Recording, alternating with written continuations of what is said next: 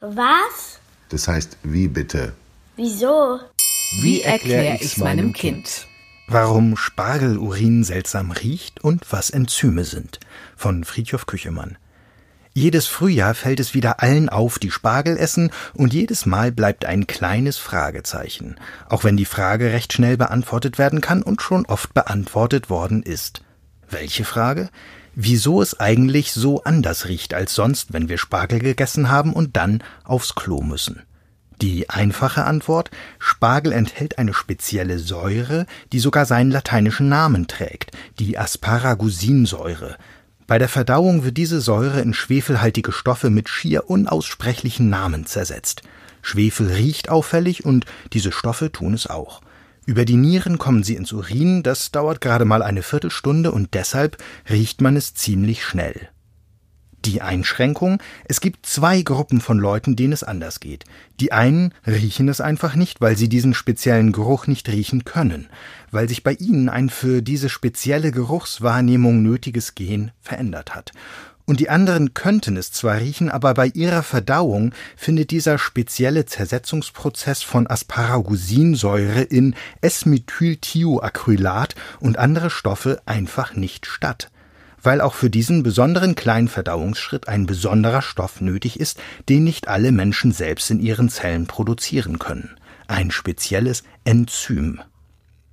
Bis dahin ist es rasch erklärt und schnell begriffen, aber eben nur bis zu einem kleinen Fragezeichen, das übrig bleibt, noch nicht bis zum großen Aha. Die Frage, die als nächstes kommt, hat es nämlich in sich. Was in aller Welt ist denn ein Enzym? Enzyme sind Stoffe, die Lebewesen bilden können. Eiweißmoleküle, die chemische Reaktionen auslösen, beschleunigen und lenken. Eiweiß? Moleküle? Moleküle nennen wir die drittkleinste Einheit von Bestandteilen unserer Welt. Die kleinsten Teile sind Teilchen, Elektronen, Protonen, Neutronen und andere mehr. Sie bilden die zweitkleinsten Bestandteile, Atome. Und aus Atomen bilden sich Moleküle. Wasser ist ein sehr einfaches Molekül, Luft ist ein Gemisch aus vielen Molekülen und auch wir Menschen, könnte man sagen, bestehen aus einem Gemisch aus Molekülen. Der größte Teil von ihnen, wenn man mal das Wasser weglässt, ist Eiweiß oder wissenschaftlich gesprochen Protein. Das kommt nicht nur in Eiern vor, sondern in vielen tierischen und sogar pflanzlichen Lebensmitteln. Sonst hätten Vegetarier ein Problem. Proteine sind nämlich eine der drei großen Nährstoffgruppen, die der Mensch unbedingt braucht. Wir brauchen die Proteine, die wir zu uns nehmen, um für uns lebenswichtige Proteine zu erzeugen.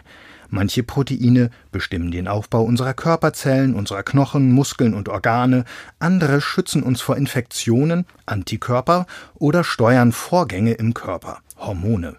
Enzyme wiederum nennt man Proteine, die für chemische Reaktionen im Körper zuständig sind, dafür, dass Energie entsteht und Stoffe in andere Stoffe umgewandelt werden, die der Körper braucht oder wieder ausscheiden kann. Es gibt unglaublich viele Enzyme für unglaublich viele Funktionen. Manche fehlen manchen Menschen und das kann richtig doof sein. Es kann zu Bauchweh und schlimmen Krankheiten führen. Bei Leute, denen Laktase fehlt, ist das zum Beispiel so, das Enzym, das im Darm Milchzucker aufspaltet, einen wichtigen Bestandteil von Milch und vielen Milchprodukten. Ohne Laktase kann der Körper die Bestandteile des Milchzuckers nicht aufnehmen und das führt zu Verdauungsproblemen. Bei der Asparagusinsäure hingegen ist das kein Problem. Wenn uns das Enzym zur Zersetzung fehlt, wird es eben nicht zersetzt und riecht einfach nicht so komisch.